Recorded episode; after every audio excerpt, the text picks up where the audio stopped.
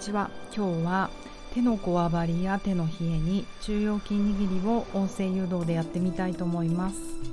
南青山であらゆる動きのベーシックボディチューニングやってます。パーソナルトレーナーの内田彩です。こんにちは。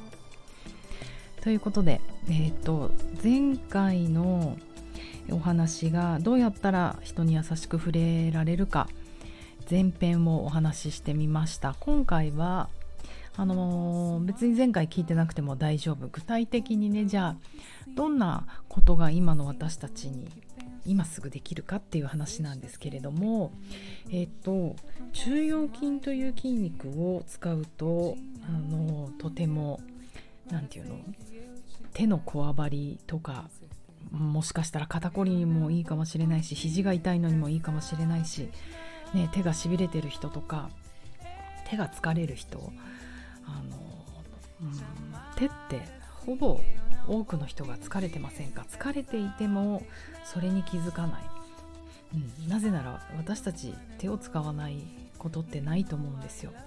で手の疲れって脳の疲れに直結しているんですね。それはなぜかというとえっと、脳の中で私たちのこの手の動きっていうものに指令を出すところがあるんですけどそれがあの支配するパーツが大きいんですよ。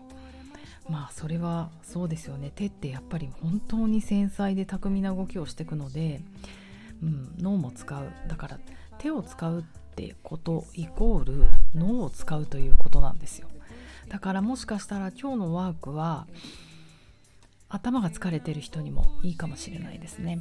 えーと、ということで今日はちょっとラジオでどこまでできるかわからないけど皆さんと一緒にこの手のこわばりを取るワークをしてみたいと思います。そして使いたい中腰筋を使えるようになると。はい。え、ー、とまず中腰筋中腰筋と言っていますが虫のやあの陽様子の陽って書くんだけどあのミミズをなんかミミズっぽい筋肉なんですよ。縦に長いだけなんですけど。ミミズをイメージしてるみたいなところから虫っていうのが来たって今調べたら出てきました。えーと、どこにあるかというと手のひらをパッと開けていただいて、えーと、この、えーと、肉球なんていうんだっけ？パーム。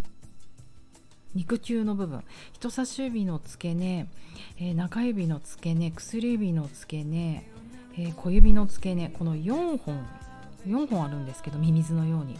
それが、あのー、手の真ん中より下の部分手首とこの肉球の下の部分ですよね。なんつっていいかわからない。そこの手のルーツに向かって手のパームオブルーツ手のルーツに向かって、えーと、この4本の縦にミミズのように長い筋肉があります。今の説明で分かりましたか？皆さんちょっと指っぽいです。あの、指も指の骨もこの肉球から外にあるいわゆる指っていうところもあるけどこの肉球手のひらのところの中にもなんとなくその指の骨通ってるなってイメージつくじゃないですか。これ難しいね。もしよかったらあの私のインスタグラムで、えーと、リールで今日のストレッチは乗っけないけどワークだけ乗っけようと思うのでこの中腰筋での握り方っていうのをえっ、ー、と後で乗っけようと思います。もしよかったらそれ見てください。筋肉の場所も書いておきます。はい。そのね中腰筋をまずほぐしてみたいと思います。これ何かというと手のひらにおけるというか手における深層筋深い筋肉深い部分にある筋肉なんですね。要はこの対義語として表層筋があるんですけどこの筋肉をキュッと収縮させることで人をホールドしたり掴んだりもちろんお箸持ったり鉛筆持ったりあのフライパン持ったりピアノ弾いたりとかあとヘアカットしたりとかすると,、えーと外側の筋肉を使わなくなってくる。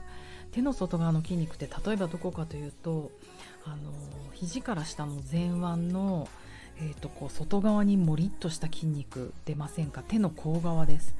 私結構トレーナーになったばっかりの時にこういう中腰筋とか使えないで人を掴んでいたのでこの筋肉がモリモリしてきちゃって前腕の外側の。なんか二度でより太くなっちゃいそうで。嫌だなって思ったのを覚えております。あとは上腕で言うとあのポパイの内側の筋肉ですよね。上腕二頭筋。こっちがモリモリしてくると二の腕がダルダルしてくるっていうちょっと嫌な筋肉ですよね。あとは肩で言うと僧帽筋の表層部とか、まあ、強鎖乳突筋とか。結局この外側の筋肉が収縮すると肩こりになったりとか使いすぎたりってことですね使いすぎたりすると肩こりになったりとか四十肩五十肩になったりとか脱臼したりとかやっぱりね外側の筋肉固めちゃうと表層部が縮まってっちゃうのでうーんとねいわゆる関節を外していくんですよね骨が。だけどそんなの骨が外れたら大変と思うからなんか無理やり外側の筋肉を固めて、えーと、飛び出さないように無意識にしてるということでもうかなりこれざっくり言ってますけどいろんな痛みなど運動障害が起きてくるんじゃないかなと思ってますなのでこの中腰筋を使えるようになるとあの本当手のね内側からほぐれてくるし手の冷えとかこわばりとかすごく良くなると思うので早速やってみましょう。えっと、じゃあ人差し指を皆さん折り曲げます。えっと、第一関節、第二関節を折り曲げて、要はフックみたいにする、こう鍵みたいにフック、フックをするみたいな形にします。わかるかな？指を第一関節、第二関節で曲げました。で、その、じゃあ今私左手でやったんですけど、それを右手の指で持って、えっと、反らせる。この MP 関節って言うんですけど、手のあの平のところから逆サイドにクイーンって折ると手の内側がなんかギーって伸びる感じしませんか？伝わるかな？伝わるといいな。じゃあ今度中指いってみましょうか。中指を鍵状態にする、えー、第一関節第二関節折り曲げて、まあ、いわゆるこの第三関節なんて言わないと思うけどその一番下の根元のところで逆側に手首の甲側に甲側に逆側って甲の方です。折り曲げてあげる。これいつもやって思うんですけど中指が異様に痛いんですよね。ぐーっと引っ張ってってあげる。でこの時に気をつけてほしいのが手首を折らない。肘から手首中指まではワンラインにしといて今な中指を折ってます。多くの人がね手首からガギって折っちゃうんですけどそうすると違う筋肉は伸びるので手はまっすぐ状態です。今度は薬指いってみましょうか。薬指を鍵状態にしてそして手の甲側からこの一番下の根元側から手の甲側に向かって折っていく。わあ伸びる。やっぱ手って疲れるんだな。そうね。iPad 持ってもそうだし iPad ペンシル持ってもそうだし携帯いつも握りしめてるしそうですよね。そして小指もいってみましょうか。小指も鍵状態にして右手でそれを持って手の甲側に根元から折り曲げていくと。この時手首はまっすぐですね。肘から手首。手のひらはもう一直線になってます。おー伸びる伸びる。気持ちいい。で戻していきましょうか。これで今この手のひらの中の中腰筋っていうものを4本を伸ばしてみました。今グーパーしてみるとどうですか？爽快ですよね。手からもうなんかエナジーが出そうな感じ。そして今度は伸ばした後はやっぱり中腰筋使えなきゃいけない。どうするかというと手のひらをこのあの手のひら手の指をなんですけど指をまっすぐ伸ばしたままもう関節折りません。第一関節も第二関節も。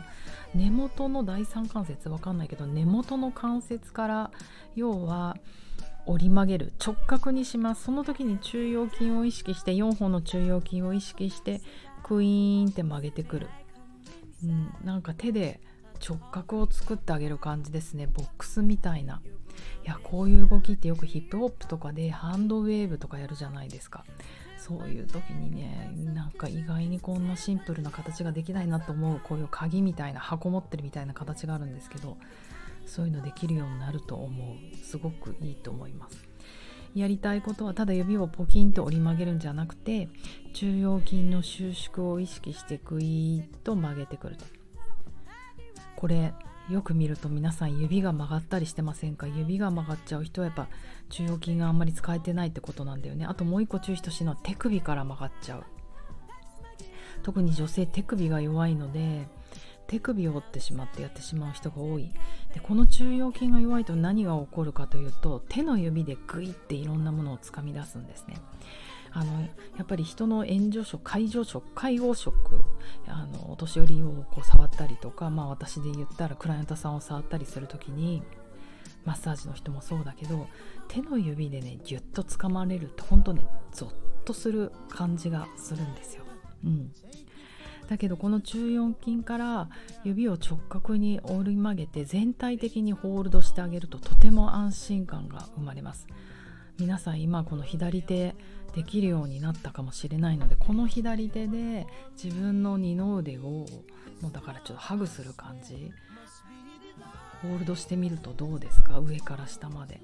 指でクイッてしてなんか肉とか骨を持たれるのとこの中腰筋握りでえーとまあ、直角みたいな感じで握っていくのって全然ホールド感が違いますよね。でもちろんこう人をねぐいぐいつかつかまなくても今の皆さんの手の状態を感じてもらうとあれなんか前腕肘から下が楽になったなとか肩が楽になったなとか顎が楽になったなとか意外なところが楽になるかもしれないので是非この中腰筋握りをあのトレーニングしてみてください。どうだろう？難しいです。ね動きの誘導ってこの聴覚だけでやるのって。ということでインスタグラムのリールに今すぐは無理かもしれないけど夜までにはあげたいと思います。両方一緒に見てみてください。では良い日曜日を。Everyone around me thinks I'm up and coming. How they really